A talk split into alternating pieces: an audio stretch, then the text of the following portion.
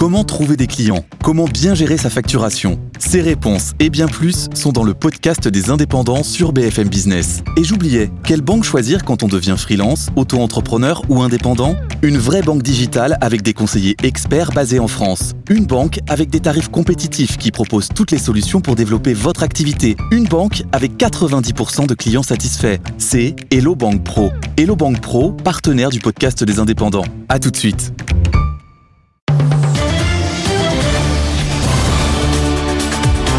BFM Business, le grand journal de l'écho, Edwige Chevrillon.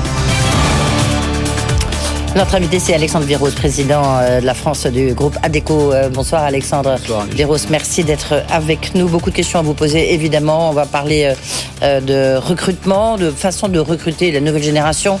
On voit bien, tout le monde nous le dit, que ce soit la Fédération du bâtiment, on en parlera sans doute tout à l'heure avec l'UDP, les, les saisonniers, les hôtels, restaurants, bref, il y a un énorme problème de recrutement. Vous, vous avez lancé une, une plateforme euh, que vous avez annoncée, la Vivatech, qui commence, qui ouvre ses portes demain, où vous êtes présent, euh, qui sera, euh, vous faites filiale Kappa que vous venez de racheter, on s'en souvient, vous étiez venu nous expliquer l'intérêt, une plateforme digitale pour les jeunes, où à la limite, il n'y a pas besoin de CV, tout le monde, euh, tout le monde peut y aller. On, on va y on, on va rentrer dans le détail. Juste là, le point sur la situation aujourd'hui, ce soir, sur le recrutement en France. Merci, je vais répondre après sur la, sur la, la plateforme. Ah bah oui, Bah, le, voilà. po- le point sur le recrutement en France, il est, euh, il est un peu, euh, il Mais correspond à ce que c'est nous a- Non, c'est pas la cata, c'est euh, c'est atypique. On revient sur certains secteurs à des niveaux de demande qui correspondent à ce qu'on avait connu en 2019. On peut- Donc on peut dire que c'est c'est une bonne chose, sauf que il y a, comme je vous l'ai dit, ou comme je le dis souvent, il y a une explosion euh, du nombre d'offres d'emploi. Nous, on a un outil qui mesure 100% des offres d'emploi. 2021, et donc ça a dû augmenter depuis 10 millions d'offres d'emploi. 2019, c'était 8 millions d'offres d'emploi. Donc déjà, il y a une espèce d'appel d'air. Et là, euh, au mois de juin, on est- Ensuite, euh, on, bah, ça continue, on continue à avoir ces, ces, ces différences de proportions. Donc, euh, ensuite, il y a des gens qui sont passés d'un secteur à un autre. Donc, d'abord, vous voyez, il n'y a pas forcément assez, puisqu'il y a tellement euh, d'offres qui sont publiées.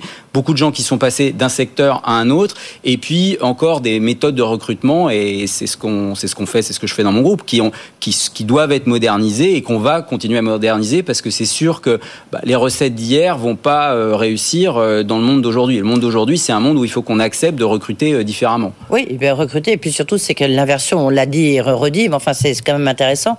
C'est l'inversion des rapports de force. hein. C'est-à-dire qu'aujourd'hui. On était dans un marché avant de, de- de Ouais. sélection. Mm. Aujourd'hui, on est dans un marché de, de séduction. Passez-moi la formule, mais ça veut vraiment dire qu'il faut qu'on puisse expliquer pourquoi c'est intéressant de prendre tel ou tel emploi, quelles sont les trajectoires qu'il y a derrière, et dans le recrutement lui-même, accepter de recruter différemment. On, peut savoir un peu, si on essaie quand même de rentrer un tout petit peu dans le détail, euh, Alexandre Viros, euh, chez Adeco, euh, donc où est-ce qu'il y a le plus d'offres d'emploi j'ai vu par exemple dans Adeco Médical, qui est la filiale qui justement recrute dans la santé, vous cherchez à recruter plus de 12 000 personnes dans, les, dans, dans ces métiers, métiers de la santé, CDI, CDD, etc.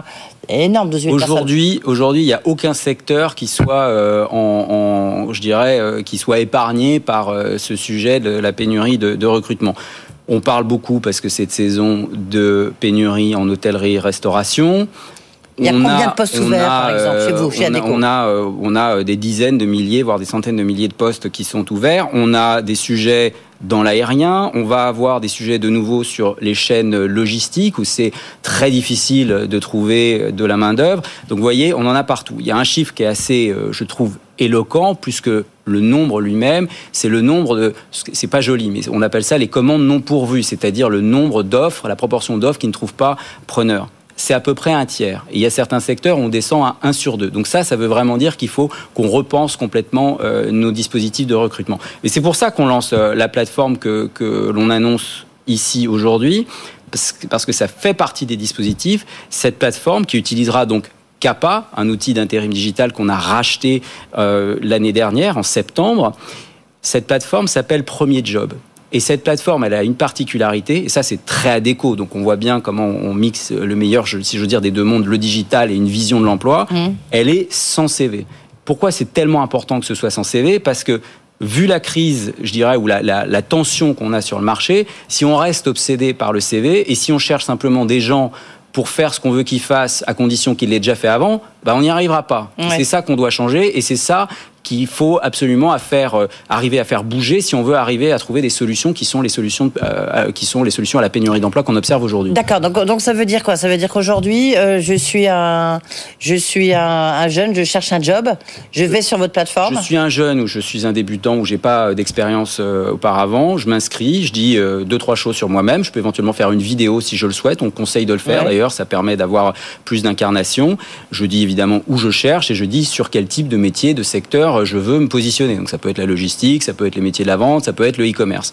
Une fois qu'on a fait ça, les recruteurs euh, vont avoir accès à cette base de données et vont dire bah voilà, cette personne nous semble compatible ou pas avec telle ou telle entreprise. Mais ça c'est vraiment une formidable porte d'entrée sur le marché du travail. Ça c'est le premier avantage, c'est vraiment le sans CV. Le deuxième avantage, je me permets juste d'insister là-dessus, c'est que ça permet à quelqu'un qui débute sur le marché du travail, puisque c'est vraiment mhm. cela qu'on cible, de commencer avec la sécurité d'un contrat de travail qui est donné par l'intérim. À la différence, si vous voulez, des indépendants ou des auto-entrepreneurs. Là, au lieu d'émettre une facture, vous recevez une fiche de paye. Ça veut dire que vous avez aussi les avantages, les différents avantages d'assurance, assurance chômage, assurance retraite, et puis les différentes compensations qui vont avec un vrai contrat de travail. C'est très important parce que pendant longtemps, on avait l'air de dire qu'il n'y avait pas d'alternative quand on voulait se lancer sur le marché du travail à ces plateformes d'indépendants ou d'auto-entrepreneurs. Mmh. Là, c'est une vraie réponse qui s'appuie sur la technologie liée à un modèle social qui est un modèle social éprouvé. Et alors pourquoi euh, vous êtes, euh, vous connaissez bien quand même ce secteur,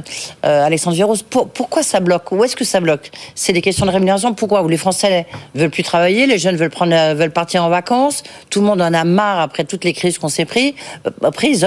Qu'est-ce qui se passe Pourquoi il n'y a pas de, voilà, il n'y a pas de l'offre et la demande Il y a plusieurs facteurs. D'abord, il y a l'appel d'air dont je vous ai parlé, 10 millions à comparer aux 8 millions. Donc déjà, ça se trouve pas comme ça en un claquement de doigts. Il y a un deuxième sujet qui est peut-être spécifique à notre pays, qui est la question de la mobilité géographique. C'est très compliqué euh, d'exiger euh, des gens qui parfois ont investi dans un bien immobilier de changer de lieu d'habitation pour euh, avoir un emploi derrière. Ensuite, on va rentrer un peu dans les secteurs. Et là, il y a des secteurs qui ont fait euh, des efforts euh, pour rendre leur filière plus attractive. Il faut également, je pense, réexpliquer les trajectoires professionnelles qui existent dans des secteurs. On parlait tout à l'heure, vous en parliez tout à l'heure, du bâtiment qui, mm. qui effectivement connaît des difficultés, mais c'est un secteur formidable où on peut faire une très belle carrière à condition qu'on le sache et à condition qu'on soit accompagné. Mais moi, il y a vraiment, euh, je dirais, une conviction très forte et c'est ce qu'on pousse dans le groupe et je veux qu'on continue d'avancer là-dessus, c'est quand même le sujet de la formation. C'est le sujet de la formation. la France a fait des progrès en matière de formation, mais on n'est pas encore les champions du monde en matière de formation, notamment de formation tout au long de la vie. La formation, c'est vraiment ce qui fait la différence parce que c'est ce qui permet, c'est la condition sine qua non pour passer d'un secteur à un autre secteur. Oui, surtout que les secteurs, ils sont nouveaux. Donc, on dit euh, tous les, il y a la moitié des jobs euh, euh, qui existent aujourd'hui n'existeront plus dans les dix prochaines années. Je ne sais pas si c'est vrai, mais enfin, en tous les cas, on voit bien qu'il y a une accélération énorme. Il y a, Là, j'imagine, enfin, on a besoin d'une formation, c'est sûr, mais c'est là où il y a une adéquation entre l'offre et la demande. Bah, non, mais pour compenser, pour faire passer d'un secteur à un autre, d'une rive à l'autre, vraiment, je dirais, moi, la cheville ouvrière, le, le moteur, c'est la formation. Nous, on investit près de 140 millions d'euros en formation. On est le cinquième organisme de formation privée en France. Je suis pas sûr que les gens le sachent. Et on va continuer d'investir. Et pourquoi on investit autant? Parce que on se vit comme un opérateur de compétences. Vous Mais cette formation, elle profite à qui? Par exemple, vous prenez les jeunes qui sont sur votre la plateforme que vous venez de nous décrire, Alexandre Viros. Euh, qu'est-ce qui, est-ce qu'ils peuvent profiter de votre formation, même s'ils sont pas, ces formations, euh, ouvertes à tout le monde? Ces formations, elles profitent en premier lieu aux travailleurs et, et aux personnes qui prennent des emplois. On voit qu'après une formation, on a un salaire, ça va sans dire, mais enfin, il est plus important qu'avant. Bon, bah tant mieux. On voit qu'on développe de l'employabilité. Chez nous, un quart des intérimaires peuvent passer d'un secteur à un autre, donc on redonne de la maîtrise à sa trajectoire professionnelle. Mais donc il faut être intérimaire chez vous, c'est ça que je ah bah, voulais nous, dire. Nous, c'est dans on crée euh, notre environnement, notre écosystème, mais encore une fois, c'est beaucoup la formation qui va porter tout ça, et c'est ça qui peut leur permettre à faire de faire la différence. Et je me permets une précision, parce que vous disiez, les métiers de demain n'existent pas encore. Mais les métiers d'aujourd'hui, même quand ils persisteront, ne ressembleront pas demain à ce qu'ils sont tels qu'on les connaît aujourd'hui. Vous prenez le métier de cariste, de plus en plus va demander à ce qu'on soit capable de maîtriser une tablette et pourquoi pas, imaginons demain, des petits bouts de code. Bah, tout ça, il faut l'anticiper. Il y a une statistique qui me frappe énormément. Dans les années 90, ça remonte. On disait qu'une compétence à un métier donné, elle durait 30 ans. Aujourd'hui, on considère qu'elle dure 2 ans. Donc vous vous rendez compte du niveau de dynamique, de dynamisme de formation qu'il faut avoir tout au long de la vie. Donc c'est pas c'est plus un slogan, ça l'a peut-être été beaucoup parce qu'on entend parler, mais c'est la condition pour arriver à avoir une économie dynamique et des travailleurs qui soient adaptés aux offres d'emploi. Est-ce que vous voyez déjà, euh, euh, puisque vous êtes à Vivatech, est-ce que vous voyez déjà arriver chez vous euh, des, gens qui ont travaillé dans des, dans, je sais pas, dans des licornes, dans des boîtes de tech et qui ont, bah, qui, à qui on a dit merci, au revoir monsieur, parce que bah, il y a eu un crack dans la tech. Est-ce que vous vous en voyez déjà? On sait qu'il y a pas mal de licenciements, sans le dire, dans, la, dans ce secteur. Aujourd'hui, euh, c'est pas c'est pas ce que c'est pas ce que j'ai observé et c'est pas ce que nous observons. Mais pour revenir à la tech, ce qui est intéressant, c'est que j'observe en revanche, chez les gens qui ont fait de la tech, une grosse envie, une envie importante de contribuer euh, aux, ces sujets de formation, à ces sujets de recrutement, à des sujets d'évaluation scientifique des fameux soft skills, qui sont les compétences douces, les comportements, qui mmh. sont le patrimoine des individus et qui sont beaucoup plus intéressants, je pense, à identifier que les fameux hard skills. Un hard skill, vous avez le permis, vous l'avez pas, En revanche, une soft skill, un comportement, un savoir-être, c'est intéressant à identifier et ça, c'est quelque chose que vous pouvez transporter avec vous. Et le, le fait, on va exposer ça d'ailleurs à Vivatech, on va travailler avec un certain nombre de, de start-up euh, qui permettent d'identifier de manière scientifique ce que sont ces soft skills. Et ça, c'est très intéressant pour un candidat, un travailleur, de savoir en fait ce qu'il a en lui, comment il est, parce que parfois, c'est ça la grande inconnue. C'est quoi les soft skills qu'il faut apprendre absolument? Non, il y en a, il y en a de plus. D'abord, ça dépend un peu de là où on veut aller. C'est pas qu'il faut apprendre, il faut, je pense, savoir les identifier et, les développer. C'est comme un patrimoine. mais c'est pas évident à identifier, non, bah, comme vous dites. Non, mais il va y avoir le goût du travail en groupe, le souci du travail bien fait, euh, le, les, les, capacités de communiquer, la capacité à garder son calme. Il y a des gens qui sont très orientés anticipation des problèmes et d'autres qui préfèrent absolument les résoudre. Donc là, on a un outil assez formidable qui s'appelle, euh, enfin une société avec laquelle on travaille, qui s'appelle Open Mind Technology. Donc c'est avec des neuroscientifiques qu'ils mhm. ont développé ça. C'est dans le métavers et donc c'est au travers d'un jeu. Il n'y a pas de gagnant ou de perdant à ce jeu, mais on identifie des réactions à un environnement dans lequel on joue avec des obstacles. Et en fait, on voit, bah, il y a des gens, ils détruisent les obstacles, d'autres les évitent, et puis certains préfèrent réparer. Eh ben ça, ça en dit long sur qui on est. Et une fois qu'on a identifié ça, derrière ce côté ludique, on a identifié un certain nombre de caractéristiques profondes qui sont celles de la personnalité du, de celui qui est le travailleur. Et ça, quand on l'identifie, mais c'est absolument formidable parce que là, vous recréez du patrimoine, vous l'avez identifié et vous allez pouvoir l'exploiter. J'imagine quand même qu'il y, a des perdants, on me souffle ça dans l'oreille, mais c'est assez vrai. C'est-à-dire celui qui défonce l'obstacle, on peut se dire, bon, vous êtes formidable, monsieur, mais peut-être pas chez nous. Parce que... dans, ce cas-là, il aura en tout cas appris quelque chose d'important sur lui-même et, on, pourra, on pourra aussi l'aider à trouver le, le métier qui lui convient. Mais voyez bien, il faut qu'on change, il faut absolument ah qu'on change notre perception de ce que c'est qu'une compétence. Oui. Euh, qu'est-ce que le, secteur de l'hydrogène euh, J'ai lu que c'était un secteur qui, à vous y était un secteur qui était euh, formidablement porteur d'emplois. Bah, ça fait partie, en fait, tous les sujets qui sont liés globalement à la, au, changement, au changement environnemental tous ces sujets-là sont des sujets dont on croit qu'ils sont euh, porteurs d'emploi. Il y a l'hydrogène, on a un certain nombre d'actions et nous on veut se positionner, d'ailleurs on, l'a dit, hein, on va se positionner dans la formation au métier de l'hydrogène. Je crois qu'aussi évidemment les métiers du moteur thermique sont des métiers qui sont importants. Donc ces métiers-là sont des métiers importants en matière d'emploi. C'est une filière qui est complètement secouée effectivement. Donc, euh, sont des... Oui, oui. Mais encore une fois, si vous formez, euh, vous, devez, vous devenez maître de votre destin plutôt que de le subir. Ouais. Juste une question à propos de recrutement. Vous avez recruté un, nouveau euh, bah, patron au niveau d'Adeco, quelqu'un qu'on connaissait bien euh, sur ce plateau, c'est Denis Machuel, l'ancien patron de, Sodexo. Comment passe-t-on là? C'est toujours pour moi un côté un peu étonnant qu'on passe de, l'alimentaire, de la restauration collective à un groupe comme Adeco.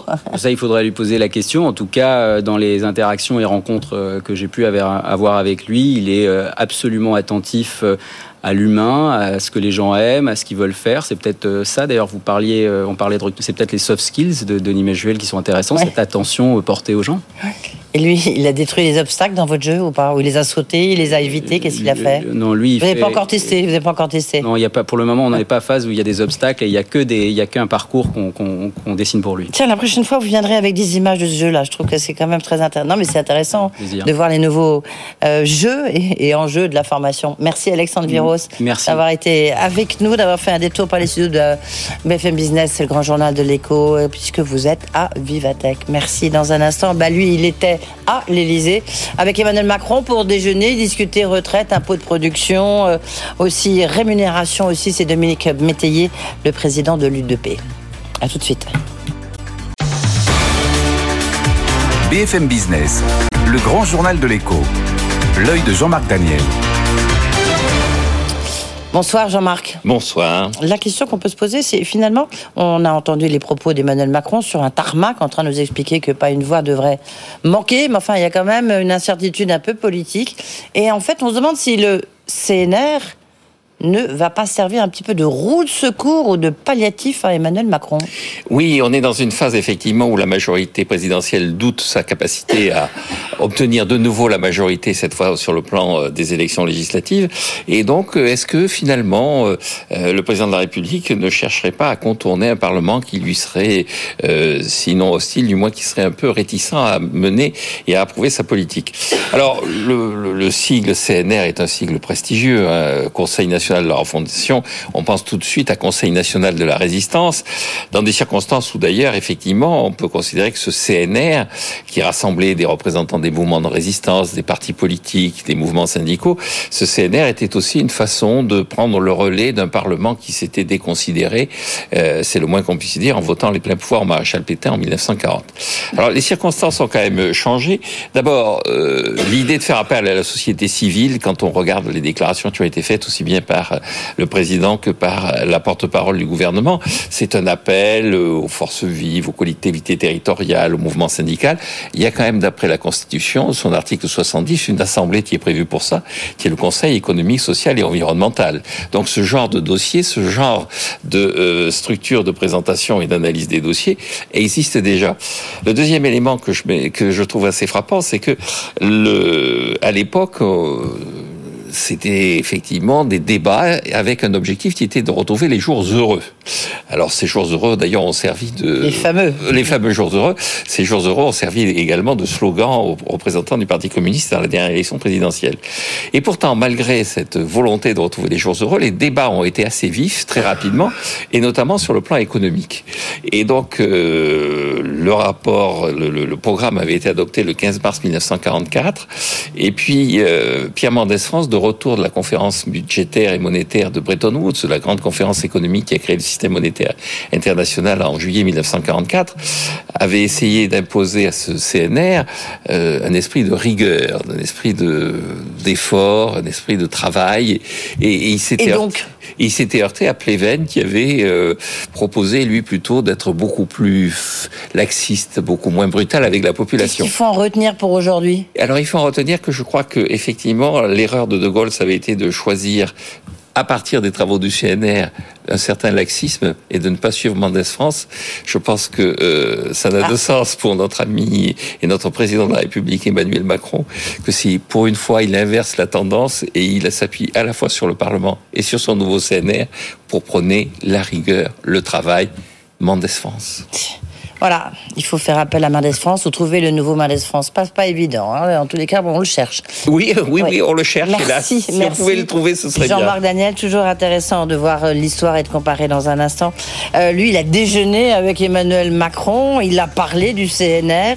Euh, c'est Dominique Métayer, le président de l'UDP, qui est notre invité.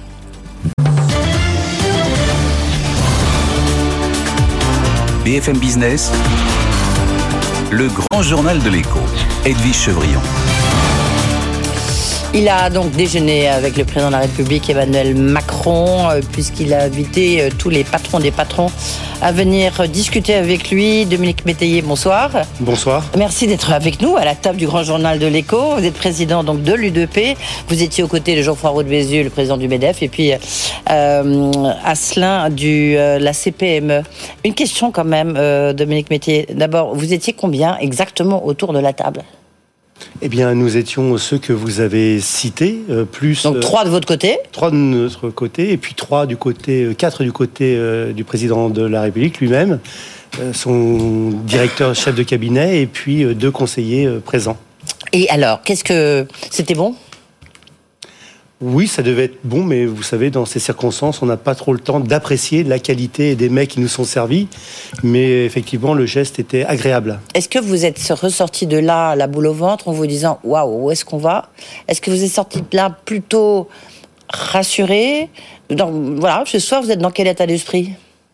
Écoutez, on ne peut pas euh, aujourd'hui, euh, quel que soit notre état d'esprit, euh, être rassuré.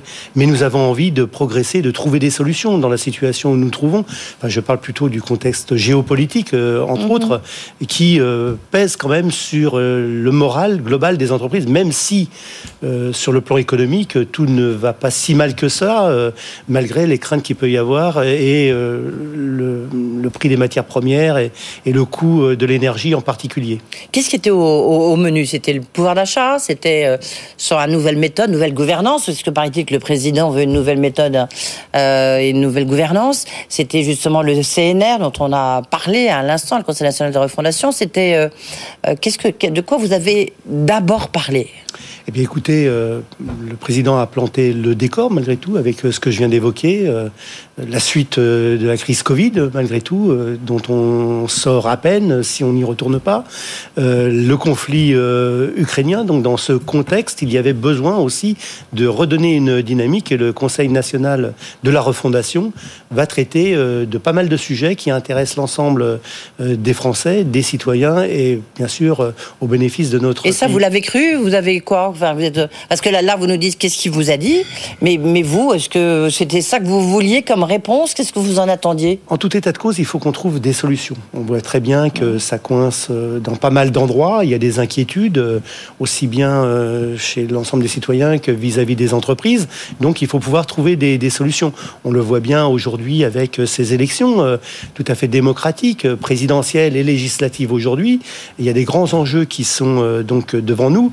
Et nous, en tant qu'organisation interprofessionnelle représentative, on est là pour aussi travailler et apporter notre pierre à l'édifice sur ces fondations pour pouvoir trouver ces ah bah, solutions avec l'ensemble des acteurs. Juste sur la situation politique, Dominique Métayer, est-ce que vous êtes inquiet quand vous voyez qu'effectivement le, NUP, donc l'ensemble de la fédération autour de Jean-Luc Mélenchon est à peu près au même niveau que ensemble la fédération autour de la, de la majorité. Est-ce que ça vous inquiète? Est-ce que vous dites ah Écoutez, ça c'est la démocratie, ce qui est plus inquiétant. Oui, bien sûr, non, mais bah, vous, vous représentez des entreprises. Hein, L'UDP, c'est à la limite le premier parti. Euh, nous sommes euh, une organisation interprofessionnelle apolitique, donc euh, c'est ensuite à chacun de prendre effectivement ses responsabilités. J'espère que l'ensemble de nos entreprises ne sont pas dans les abstentionnistes, qui c'est un sujet inquiétant.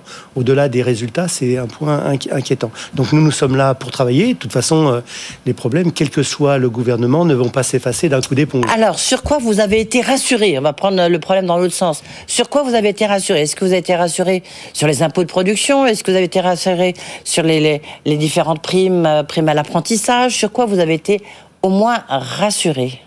Premièrement, ce qui nous rassure, c'est qu'on prend en considération les corps intermédiaires.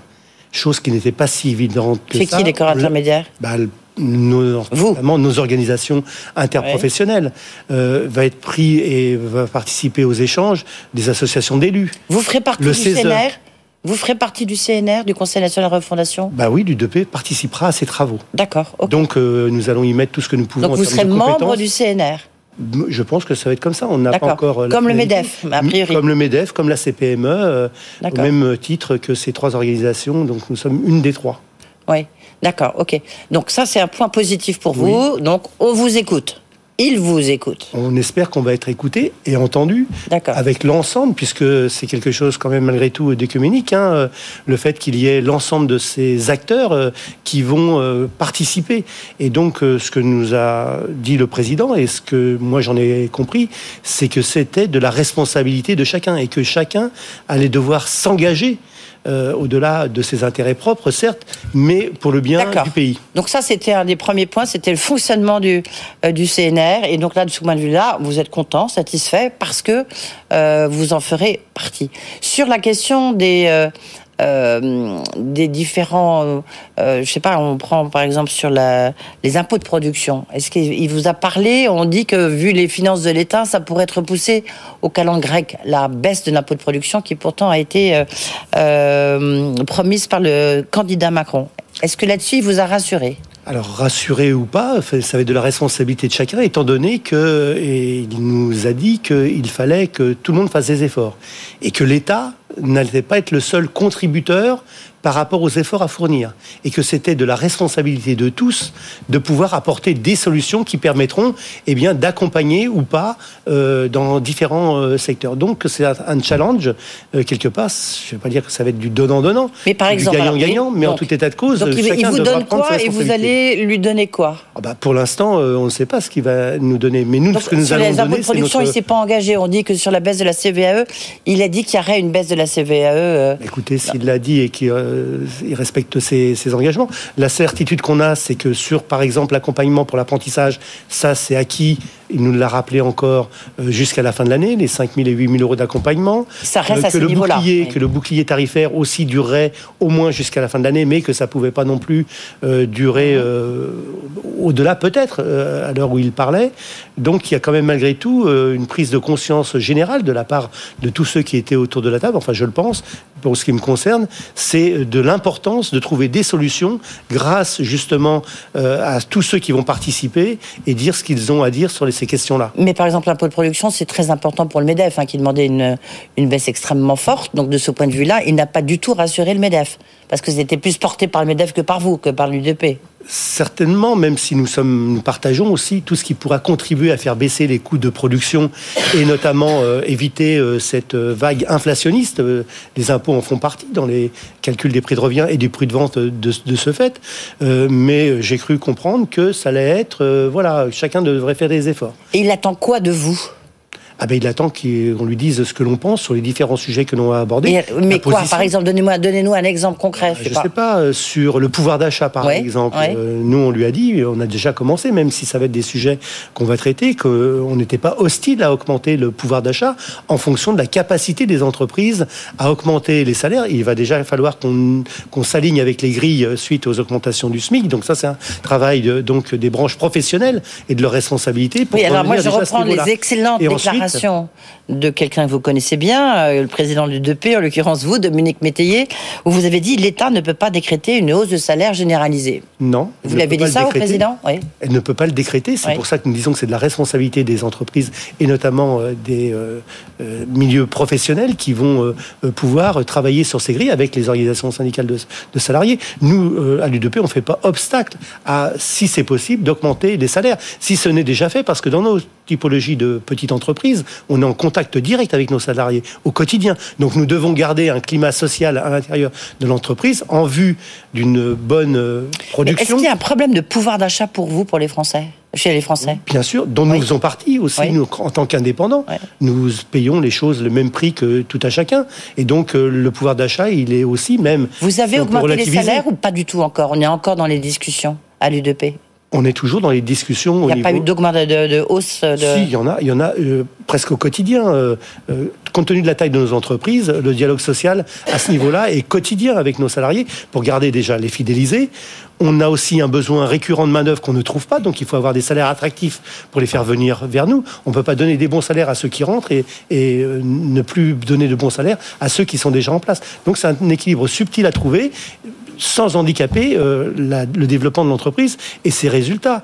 Euh, on sort d'une crise Covid qui a quand même malgré tout asséché pas mal les trésoreries. Il y a aussi des crédits, des PGE, etc. à rembourser. Donc il faut agir en responsable. C'est ça les hommes et les femmes qui sont dans nos entreprises le font au quotidien. Euh, non, cela dit, vous êtes du coup, vous avez des problèmes de recrutement. Tout à fait. Il nous manque terriblement. Oh, je ne pourrais pas vous donner de chiffres exacts, mais c'est plusieurs euh, dizaines de milliers d'emplois qui sont à pourvoir dans nos différents euh, métiers.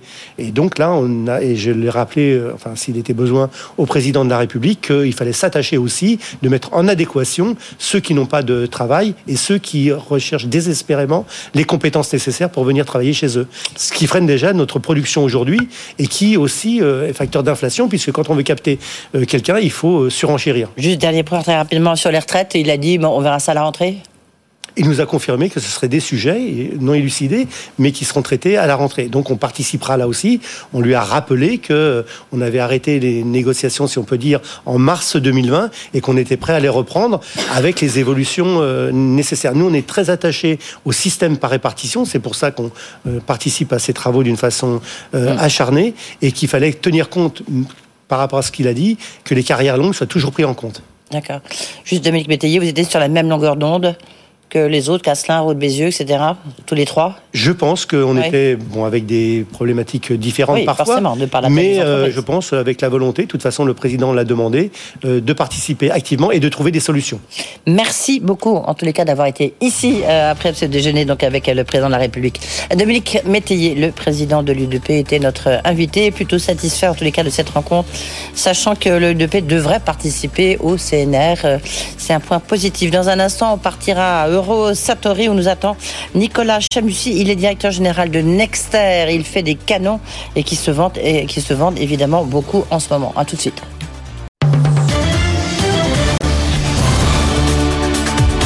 BFM Business, le grand journal de l'écho. Edwige Chevrillon.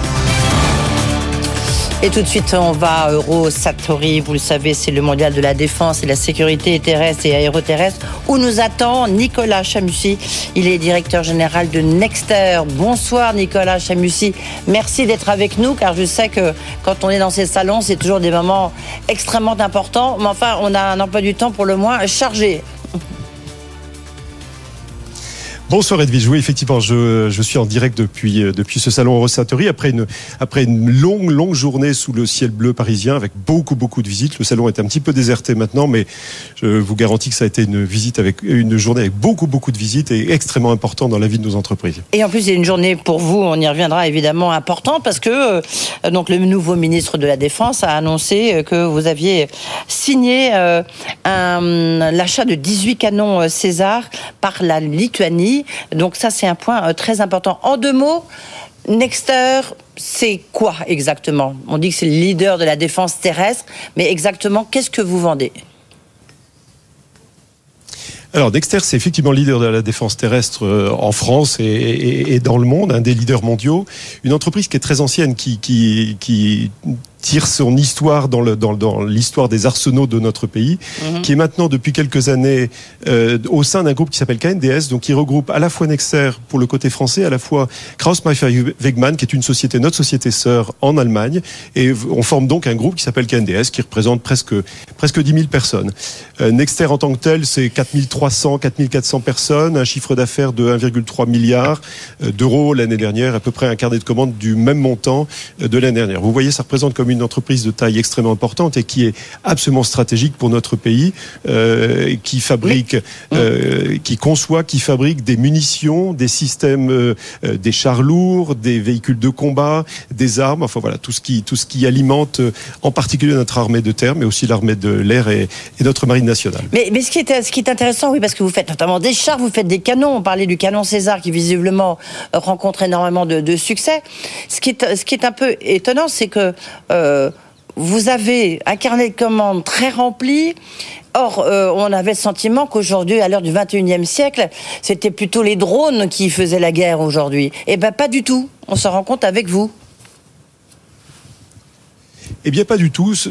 Malgré tout, euh, on a aussi des, des, des robots dans, dans, le euh, vocable de l'armée de terre et des, des, forces terrestres. On appelle ça plutôt des robots, mais nous fabriquons aussi des, des robots, donc des petits véhicules euh, qui se déplacent tout seuls, qui, euh, qui accompagnent les forces terrestres. Mais effectivement, le, le, le fondement de notre activité, ce sont des, véhicules euh, armés par des, par des personnels, des hommes et des femmes des, des, des, forces, des forces terrestres en particulier. Alors, le, le César dont vous parlez, effectivement, c'est un Pardon. Non, non, allez-y, je vous en prie. Donc le, César, c'est effectivement un canon d'artillerie, donc des, systèmes qui envoient des projectiles à, de longue distance, qui a la particularité d'avoir été monté sur un, sur un camion. Donc c'est un, système d'artillerie euh, autoporté euh, qui peut se mettre en batterie, c'est-à-dire être prêt à tirer en quelques dizaines de secondes, moins de 45 secondes, qui peut ensuite euh, tirer des obus très rapidement, à raison jusqu'à 5 ou 6 coups par minute, et qui peut ensuite euh, se euh, partir de, ce, de, son, de son lieu, là où il était, il était stationné, très rapidement. Vous comprenez évidemment bien l'intérêt. L'intérêt, c'est de pouvoir tirer et de partir avant d'avoir d'avoir pu être détecté et d'avoir pu être pris pour cible lui-même. Voilà donc tout, tout l'intérêt de ce système qui est un qui est un best-seller, euh, un produit français dont on peut dont on peut être fier. Et effectivement, le, notre notre ministre des Armées a signé avec euh, son homologue lituanien la, semaine dernière, hier pardon, un protocole d'accord pour l'acquisition de, de systèmes. Alors, euh, je crois qu'il y a une dizaine de pays hein, qui vous ont commandé des des canons César euh, en Europe, notamment la République Tchèque, le Danemark, la Belgique, etc. Et puis, bien sûr, il y a l'Ukraine. Il y a l'Ukraine à qui vous avez euh, vendu, donné 6 euh, euh, canons César, qui en voudraient 6 de plus. Mais le problème, c'est que là, vous pouvez plus fournir. Donc, ces 6 supplémentaires, ils viendraient, en l'occurrence, ils viendraient de, de ceux détenus par l'armée. C'est un peu comme les rafales Absolument. Alors je, rappelle le, principe en France et dans beaucoup de pays dans le monde entier, euh, l'exportation de matériel de guerre est interdite, virgule, sauf autorisation des États. Et en l'occurrence, ce sont bien les États, il s'agit bien de relations d'État à État, mmh. de livraison, de prêt, de vente de matériel. Et en l'occurrence, effectivement, la, France a, livré un certain nombre de, matériel à, l'Ukraine dans la configuration terrible que l'on connaît euh, actuellement. Et vous, vous en avez livré quoi Déjà 6 Et ils en voudraient 6 supplémentaires? Qu'est-ce que vous avez livré ou délivré? Alors, à nouveau, on les a donc mis, euh, à niveau euh, pour le compte de la France, qui ensuite en a livré, on a livré 12 jusqu'à présent. Oui, 12, d'accord. Et comment, faites-vous? Parce que là, on voit que les. euh, il faut remplacer ceux que l'armée a mis à disposition, hein, pour prendre votre expression, Nicolas Chamussy. Il y a un carnet de commandes qui est très, très rempli. Est-ce que vous, avez de, vous arrivez à maintenir la cadence, notamment dans votre usine de Bourges? Alors dans les faits, le, les armées, l'armée de terre française en particulier, mm. dispose de plusieurs dizaines de systèmes qui ont été livrés au fil des années. Et la France a commandé au début de cette année euh, une nouvelle génération qui va être développée dans les années qui viennent et qui sera livrée dans les années qui viennent. Voilà, donc il y a, il y a déjà un dispositif en cours, un, un, cycle de production qui est, qui est lancé depuis, depuis pas mal d'années et qui va permettre de recompléter pour la France évidemment et puis pour livrer les, les, les clients, les clients étrangers, ceux que vous avez cités euh, tout à l'heure, la République tchèque, le Danemark et puis, et puis maintenant la, Lituanie dans les mois qui viennent. Le, président de la République, donc hier, a inauguré euh, Rosatori. Il a dit qu'on était rentré euh, dans une économie de guerre qui nécessitait une réorganisation industrielle plus qu'une révolution euh, budgétaire, une économie de guerre dans laquelle se trouve la France et qui est durablement entrée en conflit avec l'Ukraine. Ça va, ça veut dire quoi en fait réorganisation industrielle. Qu'est-ce que ça veut dire pour vous, patron de Nexter?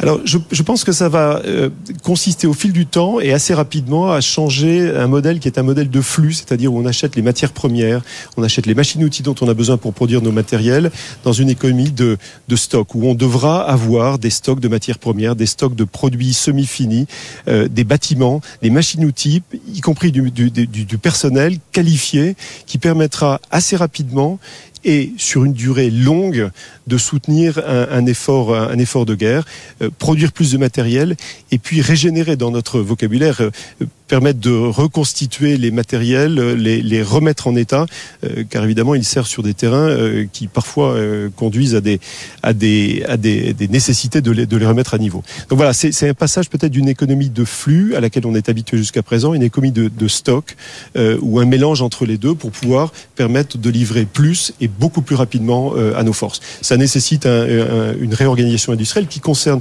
non pas uniquement Nexter, bien entendu, mais tous les maîtres d'œuvre du secteur, et surtout toute la chaîne euh, industrielle, toute notre, notre euh, chaîne de fournisseurs sur l'ensemble du territoire national. Nexter a plus de 2000 fournisseurs, dont une très très grande majorité sont sur les territoires nationaux et qui vont avec nous, avec notre aide, et devoir s'adapter également très rapidement pour pouvoir soutenir cet effort dont le président de la République a parlé hier. Oui, mais c'est un coût très très important parce que on voit bien, ben, effectivement, les Russes, ils ont plus, ils ont plus de munitions, ils ont quasiment plus d'armement. En Ukraine, c'est la même chose. Si on rentre dans cette logique que vous venez de nous décrire, très intéressant, du reste, Nicolas Chamussy, c'est ben, s'ils font des stocks, il faut entretenir parce qu'après il y a des problèmes ben, de coûts. Il faut pouvoir les faire marcher, il faut pouvoir euh, euh mettre du fuel dedans. Donc tout ça, ça a un coût. Alors la loi de programmation militaire, elle est déjà importante. Il faut la réajuster, a dit le président de la République. Du reste, on dit qu'il y aurait 3 milliards de plus. Ça serait par an. Euh, 3 milliards de plus sur 3 ans. Comment? Vous avez les chiffres exacts du reste de l'ajustement de cette loi de programmation militaire?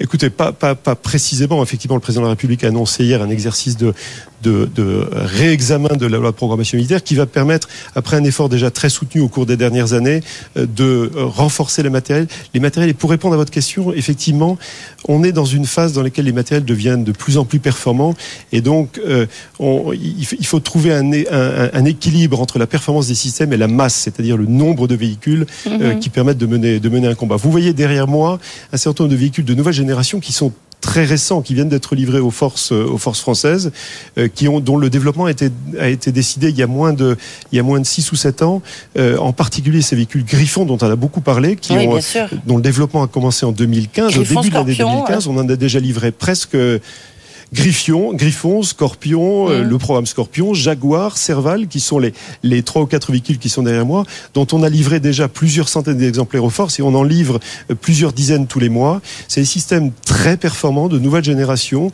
qui sont bourrés d'électronique, bourrés de systèmes extrêmement performants tout en restant des systèmes euh, euh, qui, permettent d'être utilisés dans des conditions extrêmement rustiques que sont celles que, connaissent nos, soldats et nos forces quand elles sont en, opération. Et à qui vous en, qui vous en vendez euh, Justement, on a parlé de, de, de vos clients, euh, donc euh, pour le, le, le, euh, mais à qui vous les vendez?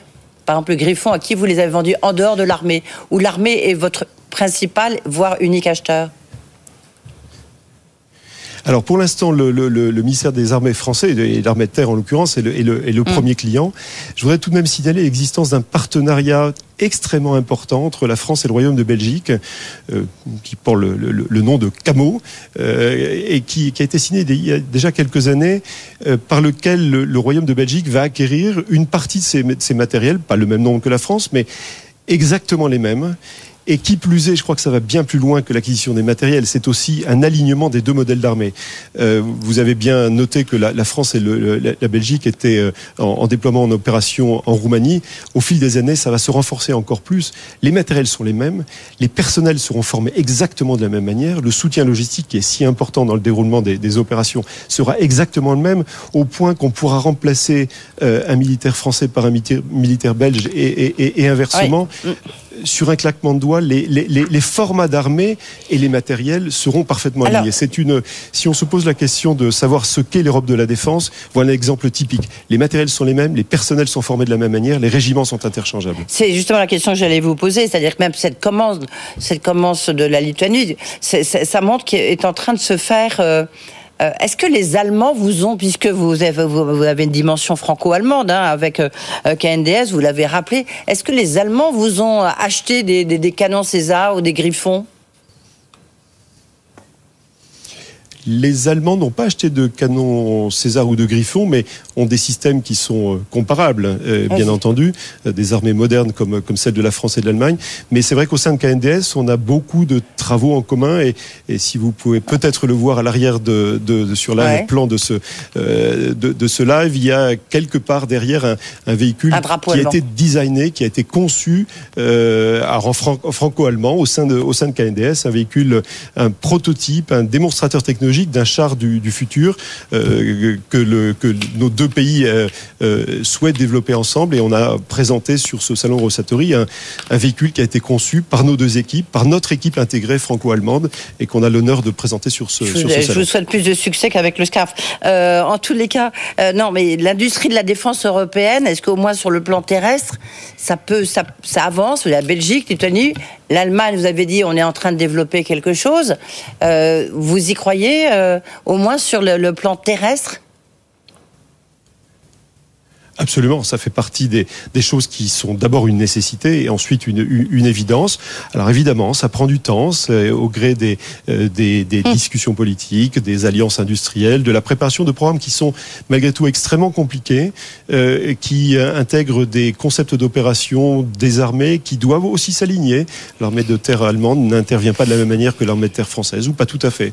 Donc voilà, tout ça prendra du, du temps euh, pour s'aligner, mais j'y crois. Et, et, et KNDS, la société à laquelle j'appartiens et dont je représente la, mm. branche française, euh, a été conçue pour cet effet, euh, comme Airbus l'avait été en son temps. Donc voilà, ça fait partie des. Oui, mais on voit qu'avec Airbus, avec Rafale, euh, on, en parle souvent ici sur ce plateau, c'est parfois un peu plus compliqué dans la réalité. juste sur, l'augmentation des cadences, vous m'avez pas complètement répondu, Nicolas Chamussi. Vous, vous pouvez tenir l'augmentation des, des cadences, vos sous-traitants aussi? C'est tout, c'est tout l'enjeu de, des montées en cadence dont le, président de la République a parlé hier. Bah euh, à nouveau, je, comme je vous disais tout à l'heure, nous avons énormément de sous-traitants, une chaîne de sous-traitants mmh. qu'il va falloir mettre mettre en tension. Euh, dans une certaine mesure, la crise du Covid durant laquelle on a continué à livrer les, matériels pratiquement sans interruption, a été un bon entraînement, si vous me passez l'expression, pour euh, euh, ajuster nos modes de fonctionnement, augmenter les cadences et pouvoir se, préparer à ce conflit de haute intensité. Malgré tout, il va y avoir des efforts à faire et on en discutera avec, euh, avec les autorités françaises dans les semaines, dans les jours et les semaines qui viennent. D'accord. Toute dernière question, après on vous libère, après cette folle journée. toute dernière question. Vous avez des difficultés de, de financement parce que l'armement, bah, c'est l'armement. Est-ce que vous êtes, euh, est-ce que vous êtes gêné? Il y a le problème de la taxonomie pour tout ce qui est euh, nucléaire et l'énergie et le gaz. Est-ce que vous avez, vous rencontrez des obstacles en termes de financement?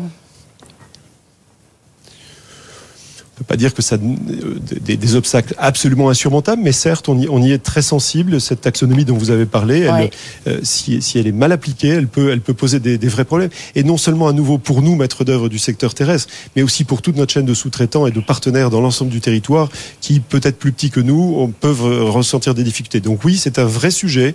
Et d'ailleurs, vous avez noté que le, le, président de la République hier, euh, dans son discours d'inauguration de Rosatori, a adressé ce point de manière extrêmement claire et sans ambiguïté oui.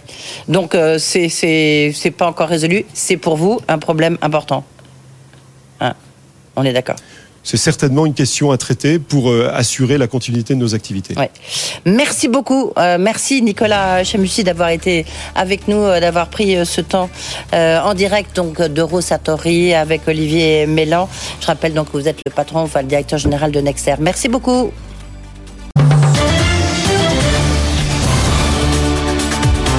BFM Business, le grand journal de l'écho, Edwige Chevrillon. Notre invité est un, évidemment un écrivain, essayiste, journaliste qu'on connaît très bien. Bonsoir François de Closet. Bonsoir. Euh, merci d'être là. Beaucoup de questions à vous poser sur votre nouveau livre, euh, La parenthèse boomer, comment réconcilier les générations? On va voir que c'est quand même assez compliqué. Mais finalement, vous sabordez la, la branche sur laquelle vous êtes assis confortablement depuis des années, euh, François Closet, parce que vous, c'est une charge au vitriol contre les papy boomers, contre les boomers alors vous, vous êtes encore un peu avant les boomers, justement. Enfin, vous en avez quand même profité, vous aussi, hein mais totalement. Mm. Et il faut le dire. Mm. Ce qu'il y a d'extraordinaire. non, mais ce qu'il y a d'extraordinaire en France, c'est que si vous dites à quelqu'un, bah, dites donc pour vous, ça va plutôt bien. Comment vous m'agressez? Tout le monde est malheureux. Tout le monde est victime. Eh bien non. Moi, je dis les choses. Alors, euh, j'ai dit les choses sur les corporations. Souvenez-vous, ça a été toujours plus. Et là, je dis la vérité sur les privilèges des générations. Et le simple fait de dénoncer les choses, pas de les dénoncer, le simple fait de dénoncer, c'est considéré en France comme une agression. Ben non, moi je dis les Alors c'est un bouquin sur l'âge puisque c'est ça. Euh, vous dites c'est le phénomène générationnel qui a complètement euh, hypothéqué notre avenir et que vous mettez en cause. Alors d'abord, soyons précis, François Closet. Euh, vous dites dans la France contemporaine, il y a cinq générations. Oui. Alors, euh, allons-y. Euh, On commence par la vôtre. Il y a, il y a d'abord, bon, les enfants, les adolescents, les actifs, les seniors et les vieux. Les seniors et les vieux, ce n'est pas pareil. Or, on les regroupe sous le nom de retraités. Mais il y a autant de différences entre euh, une personne de 60 ans et une autre de 100 ans qu'entre un enfant de 6 ans et un adulte euh, préadulte de 20 ans. C'est idiot de dire qu'il y a des retraités. Il y a des seniors et il y a des vieux. Et notre problème aujourd'hui, c'est les vieux qui arrivent. Euh, oui, c'est surtout qu'ils sont beaucoup. Il y a beaucoup, beaucoup de vieux. Oui, mais attendez. Moi, quand je dis vous dites qu'il y a cinq générations, donc il y a ceux qui sont nés entre 1940 et 1960 après. oui, ceux-là, ils correspondent à ces vagues euh, très euh, nombreuses euh, qui ont suivi la guerre. Hein. Après les guerres, on fait toujours beaucoup d'enfants. On est passé à 800 000 et plus, et ça a duré en France un certain nombre d'années. Et c'est les boomers, et aujourd'hui, ils atteignent 70, 80, 90 ans. Oui, puis après, il y a la génération XY. Euh, les ce qu'on appelle grosso modo les millennials Oui, moi j'appelle ça des post-boomers, c'est-à-dire hum. ils ont encore la mentalité des boomers et ils l'adaptent avec le nouveau monde et les nouvelles technologies. Oui, mais en fait pour vous, ceux qui échappent à vos critiques, bah, ce sont les, ceux qu'on appelle génération Z, ce sont ceux qui ont bah, aujourd'hui 20 euh, ans qui sont complètement dans un autre univers. Eux, ils sont du 21e siècle. Tous les autres, ils sont du 20e siècle. Ben oui. Ils sont du 21e siècle. dans la et malheureusement, ils n'ont plus de repères et ils ne peuvent pas en avoir mm. parce qu'ils sont nos héritiers et que l'héritage, on l'a dilapidé. Alors, moi, ce que je ne comprends pas, c'est pourquoi vous dites le phénomène générationnel doit être mis en cause. Mais pourquoi? parce que moi, tout au long de ces décennies pendant lesquelles la France, moi je le maintiens, a dégringolé, faut pas nous raconter d'histoire. Euh, je cherchais sa responsabilité du côté des syndicats, du côté des patrons, du côté des entreprises. Je me disais non, le phénomène de base, il est générationnel. Et il faut réintroduire les générations dans la lecture et la compréhension de la société dans laquelle nous vivons. Mais ça veut dire quoi? Vous, voyez, je, vous ai lu, euh, j'ai pas très bien compris ce que vous voulez dire sur ce fait. Ça veut dire quoi Qu'il faut. Ça veut dire Chacun doit que vivre les chez gens euh d'une aujourd'hui, comme on a de moins en moins de liens, je dirais patriotiques, on a de moins en moins de liens religieux. Alors le lien, c'est tiens, toi et moi, on a le même âge. Hmm. Il y a le lien de la génération. Regardez les résultats euh, électoraux, ils sont là, ce sont des résultats de génération. Les jeunes ont voté pour Mélenchon, les vieux ont voté pour Macron. Tout le monde l'a vu. Donc, le phénomène déterminant qui détermine les comportements, mm. c'est la génération. Les gens d'une même âge. C'est l'âge plus que euh, eh la classe politique, d'avoir fait l'ENA ou d'avoir Et ils réagissent de la même façon. D'accord. Et ça, qu'est-ce que ça change? Ah, ça change beaucoup de choses. C'est que une génération, contrairement à ce qu'on croit, une génération aussi bien et mieux qu'une classe sociale peut exploiter une autre génération. Et c'est ce qui s'est passé. La génération des boomers a exploiter à son profit les générations suivantes. Alors, exploiter, c'est exploiter ou ne se pas préoccuper? Parce que vous dites, c'est vrai, c'est des, c'est des, des, boomers ont été d'abord hyper individualistes, c'est surtout ça. Ils étaient centrés sur eux-mêmes et donc quelque part, ils ont euh, laissé la, la planète flamber, ils ont laissé, euh, bah, voilà, tout va du moment qu'ils vivaient bien. Au départ de tout, euh, disons dans les années 70, il y a bien sûr une révolution culturelle c'est-à-dire qu'on change de liberté. La liberté des Français euh, dans les années 60, euh, c'était euh, les Français au service de la France. C'est comme ça que l'entendait un général de Gaulle. Les Français, c'est au service de la France. Et tout à coup, avec la nouvelle génération des années 70, ouais, ça explose en 68, mais les Français sont derrière. C'est maintenant la France au service des Français, de notre satisfaction immédiate. On veut la liberté de faire n'importe quoi et le but de la société, c'est d'assurer cette liberté. Et alors, plusieurs choses. Vous dites la France est devenue une société d'assurance tout risque. Société de pourquoi? C'est comme ça que c'est la vision que vous avez aujourd'hui de la France, François oui. Et, et j'incite, c'est une société de clients et plus de citoyens. La différence est importante parce que lorsque vous êtes citoyen et que ça se passe mal, eh bien, vous devez tous vous y mettre, tous faire des efforts. Tandis que quand vous êtes client, ben, si votre assureur a des difficultés, c'est pas pour autant que vous allez vous voler au secours de votre assureur. Mmh. Et donc, les Français ne se sentent plus impliqués. Ils exigent. Et voyez-vous, ce qui est très terrifique, c'est que quand on dit aux Français, mais enfin, tout de même, en France, vous avez les soins pratiquement gratuits, vous avez l'enseignement, il y a le logement social. Et le Français dit, ouais, ça, ah ben, manquerait plus. Et manquerait plus, c'est-à-dire tout ce que fait la société, c'est un dû Hein, euh, on n'a pas à ah. imaginer qu'on doit avoir une contrepartie. Et, vous dites même, en fait, que cette génération des boomers, hyper individualistes, a fait perdre en un demi-siècle à la France la maîtrise de son destin. Vous allez quand même assez loin, euh, François, là-dessus, quand même. Non, mais tout de même, ce qu'on ne veut pas voir, hum. qui est aveuglant.